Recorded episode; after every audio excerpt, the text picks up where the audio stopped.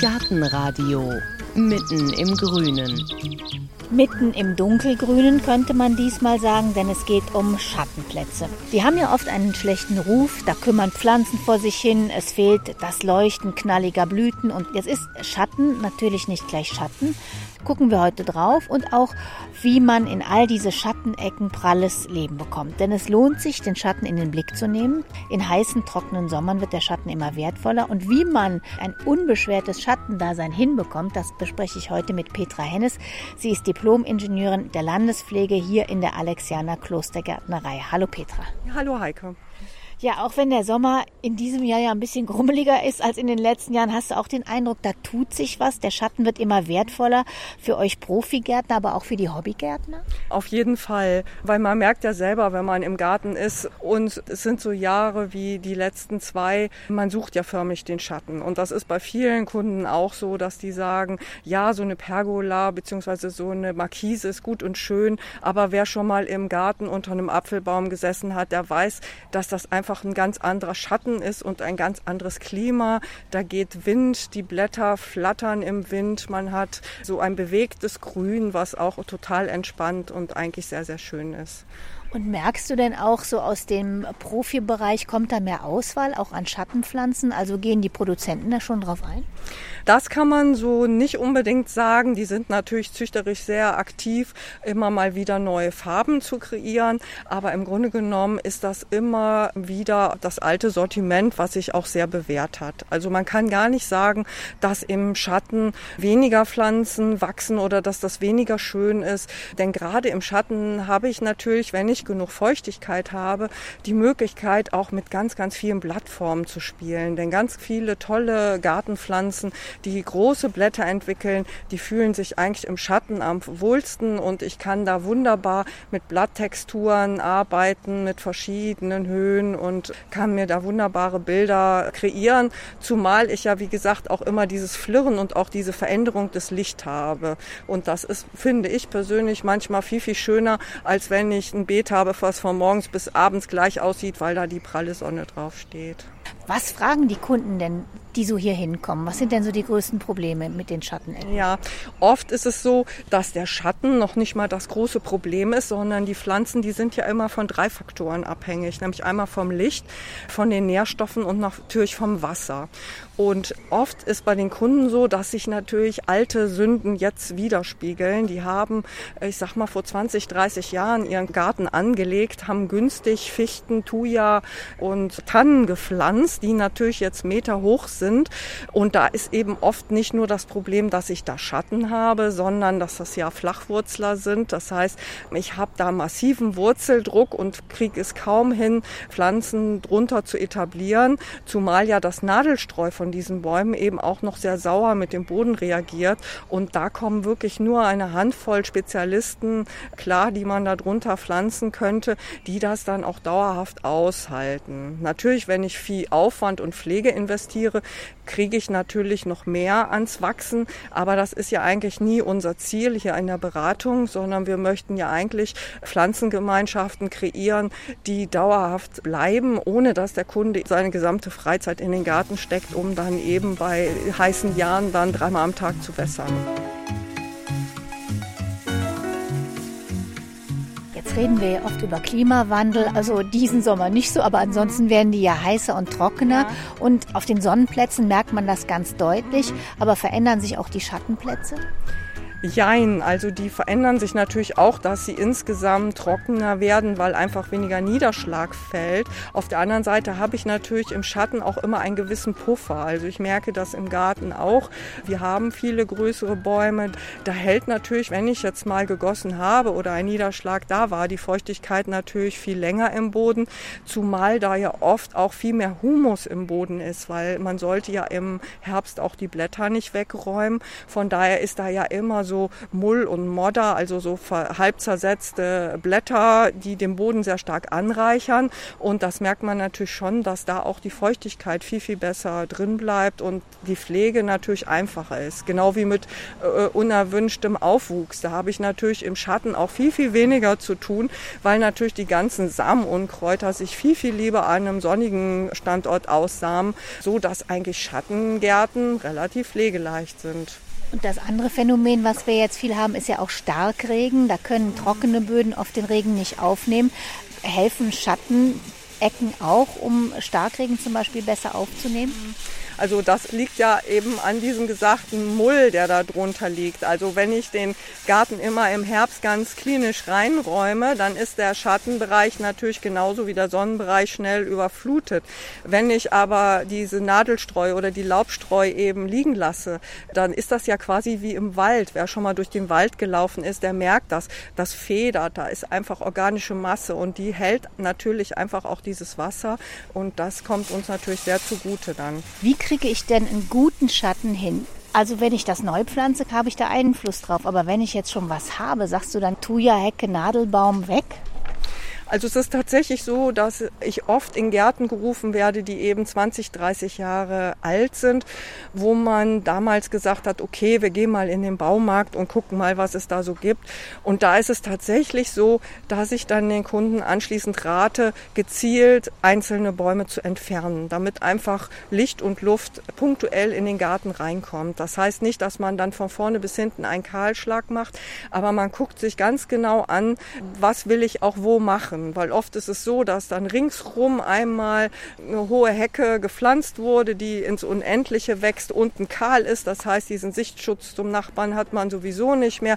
Man versucht krampfhaft darunter irgendwas zu etablieren, um den Sichtschutz wiederherzustellen und merkt dann ganz schnell, das funktioniert einfach nicht. Und da ist es oft sinnvoll, gerade wenn man Thuja-Hecken oder Zypressenhecken hat, die unten so aufkahlen, einfach zu sagen, so, wir trennen uns jetzt mal davon, machen eine schöne Laubhecke, die regelmäßig geschnitten wird, die dann auch wieder ein ordentliches Bild gibt. Oder auch gerade bei Fichten, die haben ja in den letzten drei Jahren unheimlich gelitten, auch in den Sommern. Auch da würde ich sagen, da muss man sich vielleicht von dem einen oder anderen Stück auch mal trennen, dass man einfach auch Bereiche bekommt, die ein bisschen luftiger sind, die dann eben nur von Schlagschatten beschattet werden, dass man einfach auch nochmal gestalterisch tätig werden kann. Was ist Schlagschatten? Schlagschatten ist halt wirklich nur die Auswirkung. Das heißt, je nachdem, wie die Sonne rumgeht, dass der Baum eben einen Schatten wirft, den sogenannten Schlagschatten, der aber ja immer nur eine gewisse Zeit auch da ist, so dass ich da wieder fast das gesamte Repertoire pflanzen kann. Okay, und wenn ich dann Laubbäume habe, einen Apfelbaum, also mhm. Obstbäume kann ich nehmen, sonstige mhm. Laubbäume, worauf muss ich dann im Wurzelbereich achten?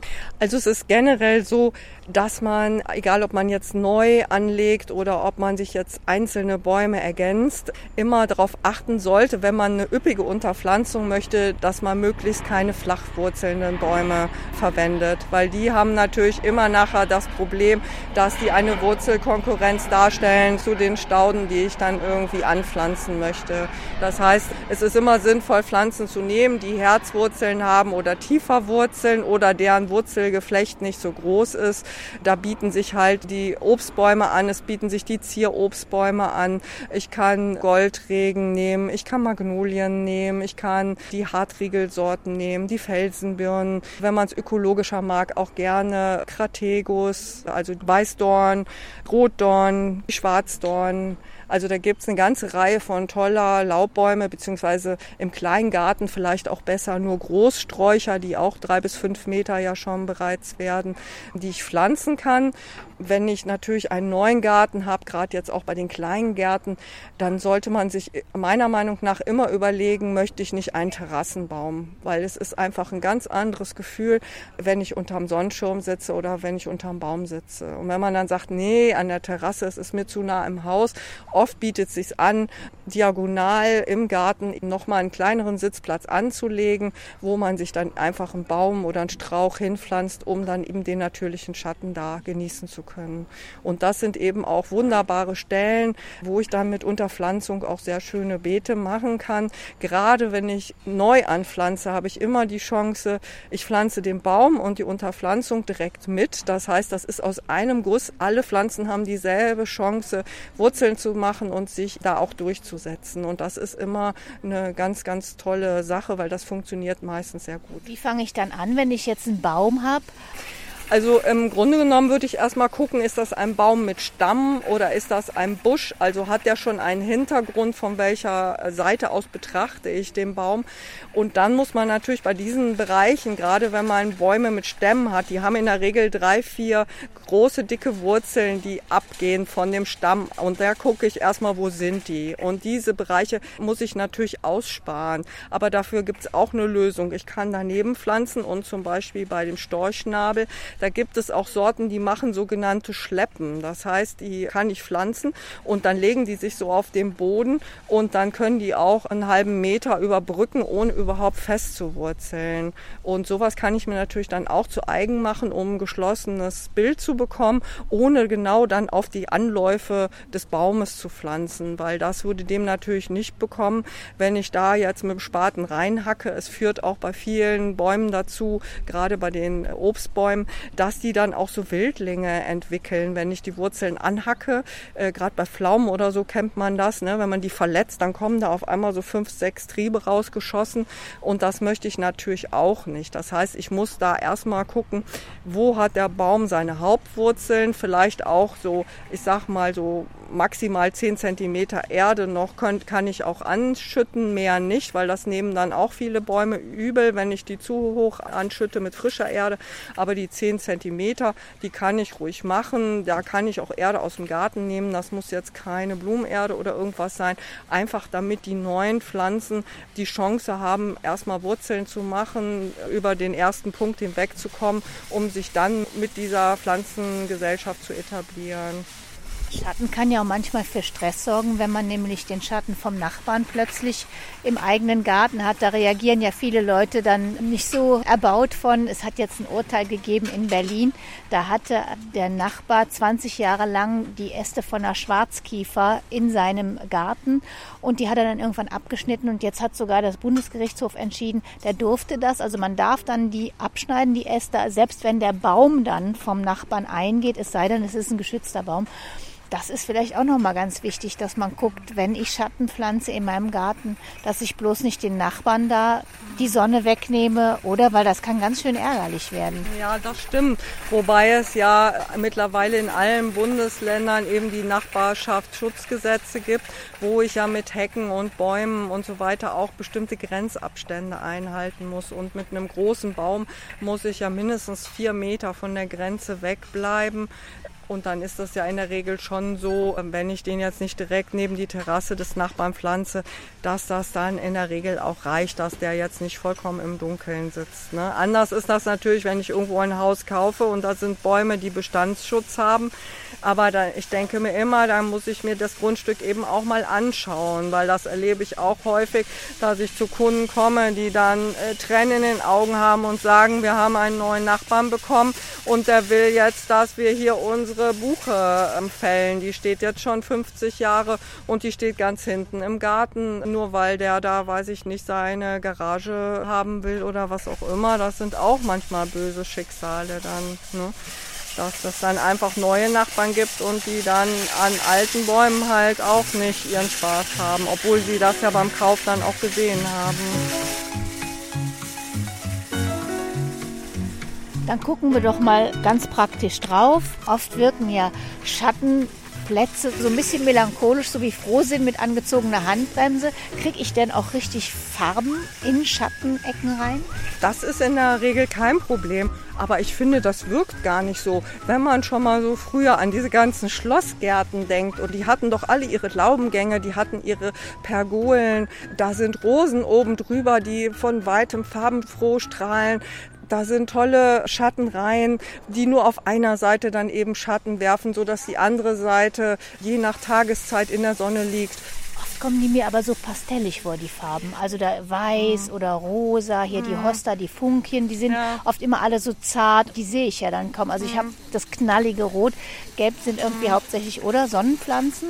Also gelb habe ich ja schon. Ich habe zum Beispiel die Golderdbeere, ich habe die Kreuzkräuter, die Legularien, die sind gelb. Ich habe die Wachsglocke, ich habe die Epimedium, die Elfenblumen, die es in Orange und Gelb gibt. Also Gelb gibt es schon. Rot ist schwierig, aber wenn man mal genau guckt, dann sieht man auch Rot im Dunkeln kaum. Also das, da muss schon was Helles drumrum stehen, damit man eine rote Farbe überhaupt wahrnimmt. Und letztens noch einen interessanten Bericht gelesen, dass zum Beispiel Bienen gar nicht gerne auf rote Pflanzen fliegen, sondern nur darauf fliegen, wenn dann eben die Blütenkelche oder so eben auch helle Punkte oder gelbe Punkte haben, weil auch für die Biene das Rot gar nicht so wahrnehmbar ist. Aber auch da gibt es zum Beispiel die Astranzien, die Sterndolden oder die Astilben. Also eigentlich gibt es alle Farben, auch im Schattenbereich. Hier haben wir auch noch was Schönes mit einem schönen dunklen Laub. Genau, das ist eine Silberkerze, September-Silberkerze. Die gibt es mit rotem Laub, die gibt es mit grünem Laub. Die haben entweder weiße Rispenblüten oder rosa Rispenblüten und die können äh, bis zu zwei Meter hoch werden und wollen also gar nicht in die Sonne. Die sind tatsächlich äh, pure Schatten, Halbschattenpflanzen. Was auch hervorragend ist auf trockenen Standorten ist hier die Lilientraube. Die sieht ja jetzt erstmal aus wie so ein Gras. Das Laub wird so 30 Zentimeter hoch, sieht erstmal nur grün aus, ist auch immer grün. Das heißt, mit denen kriege ich also auch eine Bepflanzung hin, wo ich im Winter noch was sehe. Und dann haben die von August bis Oktober eben äh, so blaue Rispen oder auch weiße, gibt es auch in weiß, die voll sind und die einfach auch total schön im Licht scheinen. Und das ist auch eine ganz, ganz tolle, dankbare, bodendeckende Staude, die auch auf super trockenen Plätzen wunderbar gedeiht. Die machen echt Spaß, weil die machen so richtig tolle Tuffs, sag ich mal. Man denkt immer, man hat dann Gras, aber dann kommen im Herbst auf einmal diese tollen Blütenstände raus. Das macht schon Spaß dann. Und steht da auch direkt wieder schön das Bild bienenfreundlich. Freundlich, genau. Dann gibt es natürlich den Klassiker, die Bergenie. Das ist ja so ein Tausendsasser. Ich sage immer hier zu unseren Auszubildenden, es gibt so ein paar Pflanzen, da muss ich nicht gucken, wie der Standort ist. Die wachsen einfach überall und da gehört die Bergenie dazu. Die hat natürlich leider immer so ein bisschen so ein Oma-Image, weil sie fast in allen Gärten, die irgendwann mal bepflanzt wurden, anzutreffen ist, weil sie geht einfach auch nicht kaputt. Aber ich finde, sie hat auch ihre Berechtigung. Auch sehr schöne große Blätter, die Schnecken gehen kaum dran. Also Schnecken, die haben eigentlich im Schatten nur so ein paar Pflanzen, die die fressen. Äh, das Paradebeispiel ist natürlich die Funkie, die sie lieben, auch mit den großen Blättern. Aber wenn ich jetzt an die Prachtspiere, die Astilben denke, da gehen sie nicht dran. Oder an den äh, Eisenhut, an die verschiedenen Gräser, wo sie gar nicht gehen. Die Elfenblumen gehen sie nicht dran. Also ich würde sagen, die Mehrzahl der Pflanzen fressen sie eigentlich nicht. Also da gibt es sogar fast mehr. Die, die ganzen Storchschnabelsorten fressen sie nicht. Also da gibt es eigentlich sehr, sehr viele Pflanzen. Es sind nur wenige, hauptsächlich die natürlich diese schönen großen Blätter haben. Ne? Also auch die Kaukasus vergisst man nicht. Die fressen sie natürlich gerne oder tränende Herzen. Ne? Das sind so die Opfer. Dann reden wir doch über Schatten an sich. Da hat ja jeder ein anderes Bild im Kopf. Was genau. ist Schatten? Ja, das ist immer auch das große Problem hier in der Kundenberatung. Die Kunden kommen an und sagen, ich habe da so Halbschatten. So, und wenn man da mal nachfragt, dann meinen die oft, Halbschatten wäre, dass da vielleicht mal eine Stunde was das Beet beschattet. Und das ist natürlich aus gärtnerischer Sicht ganz anders. Also Gärtner sind ja manchmal so sehr penibel. Die haben sich da so ganz verschiedene Begrifflichkeiten überlegt, die für den Laien oft nicht unbedingt so ersichtlich sind. Zum Beispiel leichter Schatten. Ein leichter Schatten ist eigentlich eine Fläche, wo man vielleicht eine Stunde am Tag oder mal zwischendurch immer mal wieder ein bisschen Schatten hat. Das heißt, da kann ich auch die sonnigen Beetpflanzen nehmen. Das macht überhaupt nichts aus, wenn das Beet nicht den ganzen Tag in der prallen Sonne liegt. Im Gegenteil. Dann habe ich den lichten Schatten. Das ist so, wenn ich zum Beispiel hohe Bäume und Sträucher habe, wo die Blätter dünn sind oder wo die geschlitzt sind, wo ganz, ganz viel Licht noch durchkommt. Auch das ist ein Standort, wo die meisten Sonnenpflanzen wunderbar gedeihen, wo die sich in den heißen Jahren sogar freuen, dass sie da nicht den ganzen Tag in der prallen Sonne schwitzen müssen. Dann habe ich den Streuschatten. Wenn ich größere Flächen habe, ich habe da so einen kleinen Hain oder mehrere Bäume und es ist auch da so, dass ich Bäume habe, die schon alt sind, die viel Licht durchlassen, wo eigentlich auf der Fläche, wenn ich die mal genau betrachte, gar kein Schatten ist, sondern das flattert immer so, das flirrt immer so. Auch das ist ein ganz, ganz optimaler Standort für fast alle Sonnenstauden noch. Ne? Obwohl das schon Schatten heißt, kann ich da eigentlich fast alle Blühpflanzen ohne Probleme anpflanzen. Dann habe ich den Halbschatten. Also der Halbschatten, das ist halt, also so wie der Gärtner das definiert, da ist in der Mittagszeit keine Sonne. Ich habe entweder Vormittagssonne oder ich habe Nachmittagssonne, aber in der Mittagshitze ist der Bereich im Schatten.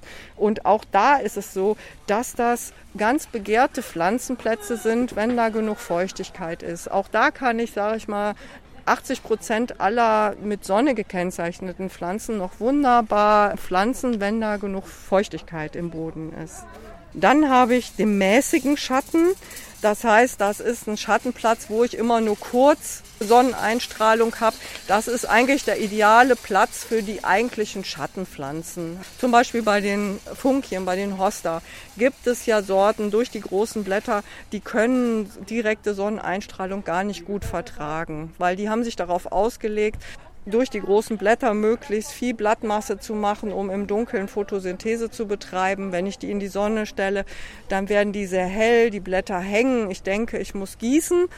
Dabei sind die ganz feucht, äh, die wollen das einfach nicht. Und dann habe ich natürlich den tiefen Schatten oder auch den Vollschatten. Vollschatten ist das, wenn ich das doppelt gemoppelt habe. Ich habe ein Haus und da habe ich noch eine große fette Eiche davor stehen und da ist es so dunkel drunter und das sind so die Plätze, wenn man so an Hänsel und Gretel im Wald denkt, da habe ich natürlich auch als Gärtner Mühe, da irgendwas an Pflanzen zu etablieren. Es gibt so drei, vier Spezialisten, die könnte ich versuchen. Welche? Das ist die Golderdbeere, das Lamium, die flache Campanula, die Glockenblume, das Immergrün, das Winka. Absonnig habe ich auch schon gelesen. Absonnig ist eben oft im Bereich, wenn ich jetzt Mauern habe oder Haus habe, dann habe ich einen Platz, der von der Sonne abgewandt ist und wo halt keine direkte Sonneneinstrahlung draufkommt. Und wenn der Platz sehr hell ist, wenn da zum Beispiel sogar noch eine weiße Wand dahinter ist, kann ich auch das gesamte Sonnenprogramm sogar pflanzen. Das macht den Pflanzen überhaupt nichts. Also ist schon nicht uninteressant, sich damit zu beschäftigen, weil wenn man hier, wir stehen gerade vor einem heiligen Bambus mhm. und wenn man dann da drauf guckt auf das Schild, was dahinter steht, da steht ja dann auch genau das, vollsonnig, sonnig, halbschattig, hell absonnig und schattig. Also damit ich auch genau weiß, ist das, was der Gärtner meint und das, was ich meine, stimmt das überein? Genau, also das ist eigentlich so die halbe Miete, wenn ich genau beschreiben kann, von wann bis wann ist die Sonne da. Der ausschlaggebende Zeitpunkt ist eigentlich immer die Mittagszeit, ist die Mittagssonne da drauf oder nicht. Und dann kann man auch viel besser beraten und helfen, wenn der Kunde da ein bisschen Bescheid weiß. Und wenn er natürlich dann auch noch guckt, wie ist die Bodenfeuchtigkeit, dann ist das natürlich optimal, wenn er sagt, das ist immer trocken da oder das ist eher ein normaler Stand Standort, dann kann man natürlich viel gezielter beraten und helfen. Ja, wir haben jetzt die ganze Zeit auch immer über Stauden, also über diese krautigen Pflanzen zur Unterpflanzung im Schattenbereich gesprochen. Aber es gibt natürlich auch eine ganze Reihe von sehr, sehr schönen Gehölzen, die im Schatten wachsen. Am bekanntesten sind natürlich immer Pires, Rhododendron und Co., wobei die auch ja nicht so ganz einfach sind im Handling, weil auch das sind Flachwurzler, die mit Moorbeeterde, also mit Rhododendronerde gepflanzt werden müssen und die immer gut gepflegt werden müssen gut mit Wasser versorgt werden müssen und so weiter, so dass die eben nicht auf allen Schattenplätzen zu empfehlen sind. Aber es gibt auch eine ganze Reihe von ganz entzückenden Sträuchern, wie zum Beispiel Rhodotypus candens, die Scheincarrier.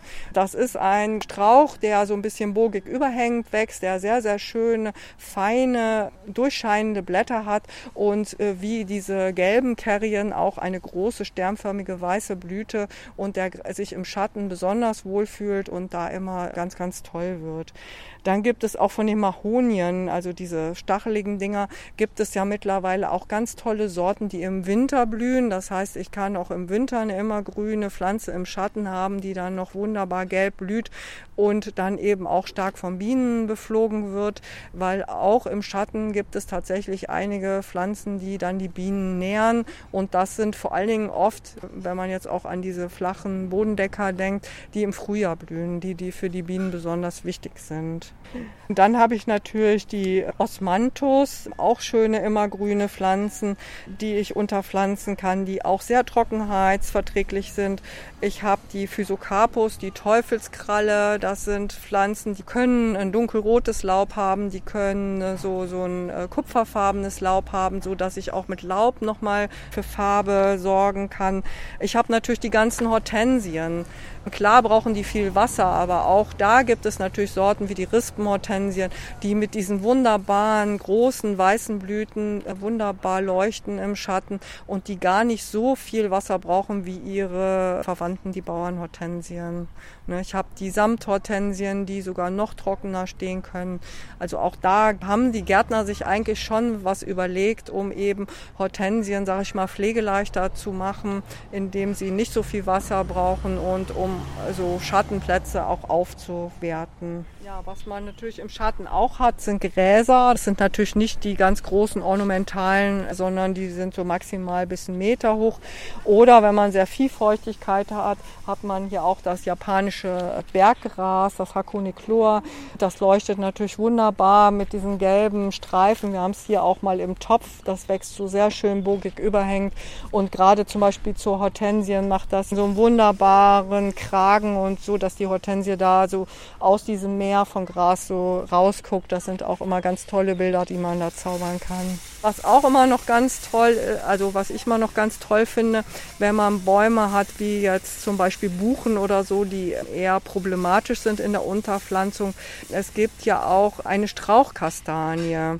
Und das ist zum Beispiel eine Pflanze, die unheimlich trocken stehen kann und man kann sowas tatsächlich unter einer Buche pflanzen und hat dann quasi eine kleine Kastanie unter der Buche. Die haben auch wunderbar rot äh, Blüten im Frühjahr und duften auch ganz toll. Also es ist auch ein ganz toller Hingucker, wenn man irgendwie so eine größere Pflanze im Schattenbereich möchte. Stichwort Hecke vielleicht nochmal. Da haben wir schon die Thuja, die man eigentlich vermeiden sollte, schon erwähnt. Jetzt stehen wir hier neben einem Kirschlorbeer. Also es ist schon so, dass Kirschlorbeer generell ja eine Schattenpflanze ist, also im Schatten wachsen würde, aber natürlich ökologisch eine Katastrophe ist, weil da eben nicht viele Tiere sich drin austoben können und die natürlich auch in den letzten Jahren immer mehr Probleme bereitet, weil die so viel gepflanzt werden, dass das fast wie so eine Monokultur ist und immer mehr Krankheiten wie Schrotschuss, wie Mehltau, wie Dickmaulrüssler eben jetzt diese Hecken auch besiedeln. Und gerade im Schatten kann man natürlich immer hingehen und eine schöne Eibenhecke pflanzen. Eiben sind natürlich bei uns heimisch. Die haben auch den großen Vorteil, obwohl es Nadelgehölze sind, wenn ich die schneide, die können auch am alten Holz wieder austreiben. Das heißt, wenn die unten kahl werden und ich schneide die oben stärker, dann treiben die auch von unten wieder aus und ich habe dann nicht nach ein paar Jahren diese hässlichen Lücken. Ansonsten sind natürlich Leguster ganz tolle Schattenpflanzen für Hecken, um auch dichte Hecken zum Nachbarn zu bekommen.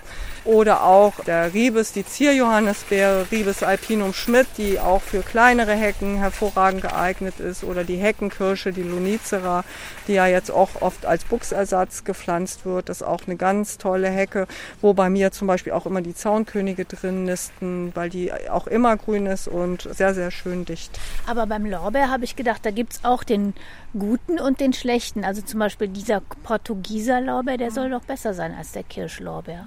Ja, der ist insofern besser, dass der nicht so ausufernd wächst, weil so der normale Kirschlorbeer, wenn ich jetzt keine kleine Sorte nehme, die kann ja schon vier, fünf Meter hoch werden. Und am Anfang macht das vielleicht Spaß, wenn der 1,50 Meter pro Jahr wächst und meine Hecke dann schön schnell groß wird. Aber wenn ich den dann auf zwei Meter halten muss, wegen äh, Nachbarschaftsrecht, und der wächst dann jedes Jahr anderthalb Meter, dann kann ich dreimal im Jahr da wie verrückt schneiden und dann hört irgendwann der Spaß auf. Und nach jedem Schnitt kriegen dann die Unterblätter Sonnenbrand, also zumindest auf der Seite, die Sonne bekommt. Und ich habe die Blätter halb durchgeschnitten. Wenn ich es mit einer Maschine mache, dann trocknen immer die Ränder ein. Das sieht dann auch immer sehr bescheiden aus. Also aber hier stehen noch einige von diesen mhm. Kirschlorbeeren. Das heißt, die Nachfrage ist einfach ungebrochen. Genau, die Nachfrage ist da, aber wir verzeichnen in der letzten Zeit schon auch eher einen kritischen Umgang mit Kirschlorbeer, also auch mit Thuja und Fichten. Also da muss man doch sagen, in den letzten zehn Jahren ist die Nachfrage doch Gott sei Dank deutlich zurückgegangen. Und wir versuchen natürlich auch immer aufzuklären, dass das in Kirschlorbeer im Moment vielleicht sehr günstig erscheint, aber wenn man eben lange Zeit überlegt, dass er eben doch viel Arbeit und viel Probleme macht. Und in der Regel legt man den Garten an, wenn man jung und fit ist und äh, man sieht dann, wenn dann die älteren Leute kommen und sagen, ja, ich habe da vor 20 Jahren so eine Hecke angelegt, ich werde dem jetzt nicht mehr her, ne, dann sieht man doch auch die Probleme, die das da nachher bereitet. Also Schatten wird auch oft verkannt. Also ich habe einen großen Garten, wo sehr viel Schatten ist, weil wir den übernommen haben und sehr viel alte Bäume drin hatten. Und ich liebe den. Also man kann das so gestalten, dass man immer irgendwo eine Sonnenecke hat zu jeder Tageszeit. Und ich liebe das einfach da durchzulaufen, weil das Licht immer ein anderes ist und weil der einfach auch voller Leben ist. Auch die Vögel jetzt im Sommer, auch die ziehen sich bei heißen Tagen gern in den Schatten zurück und da zwitschert's und da brütet's eigentlich eigentlich überall. Also der Schatten ist doch vielfältiger, als man vielleicht meint. Danke an Petra Hennes. Sie hat uns heute Licht in die Schattengartengestaltung gebracht. Dann wünsche ich jetzt ein beschwingtes und frohes Schattendasein allerseits. Ein paar Tipps und Informationen gibt es wie immer auch auf gartenradio.fm. Mein Name ist Heike Sikoni. Danke fürs Zuhören. Machen Sie es gut. Danke, Petra. Ja, danke schön.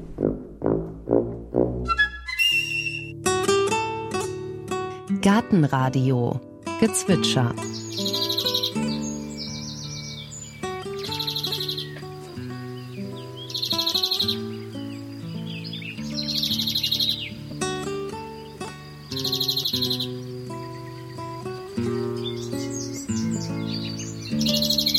Das war die Zaunammer.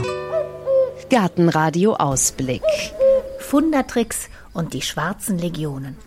So heißt die nächste Folge. Und da geht es nicht, auch wenn es vielleicht so klingt, um Asterix und Obelix im Garten der Gallier, sondern es geht um Blattläuse. Da gibt es nämlich Fundertrixe. Es gibt auch so eine Art Zaubertrank. Legionen von Blattläusen gibt es natürlich sowieso und auch Feinde mit ausgefuchsten Kriegslisten, die quietschlebendige Blattläuse in Mumien verwandeln. Und von all dem erzählt uns die Schweizer Blattlausforscherin und Blattlausbewunderin Heidi Kech. Wenn wir jetzt hier gucken würden, würden wir dann Blattläuse finden hier in dem Leguster? Ich denke, die Chancen sind nicht wirklich. Ah, da ist ein bisschen Efeu. Efeu ist manchmal nicht schlecht. Aha, siehst du? Eingriff. Auf dem Efeu findest du auch häufig Schlupfwespen, aber da wir jetzt hier die Ameisen haben, sind die Chancen wahrscheinlich relativ klein, dass ich jetzt hier eine Schlupfwespe drin hätte. Oh, doch, doch. Ja, schau. Siehst du? Oh, da sind ja auch so blaue, oder was? Also, die sind so bläulich-schwarz, ne? Siehst du die hellbraunen, kugeligen? Ja. Das sind die Mumien. Nein. Ja, nimm's mal in die Hand. Du siehst dann auch die Löcher, wo sich die Schlupfwespe aus der Mumie rausgeschnitten hat.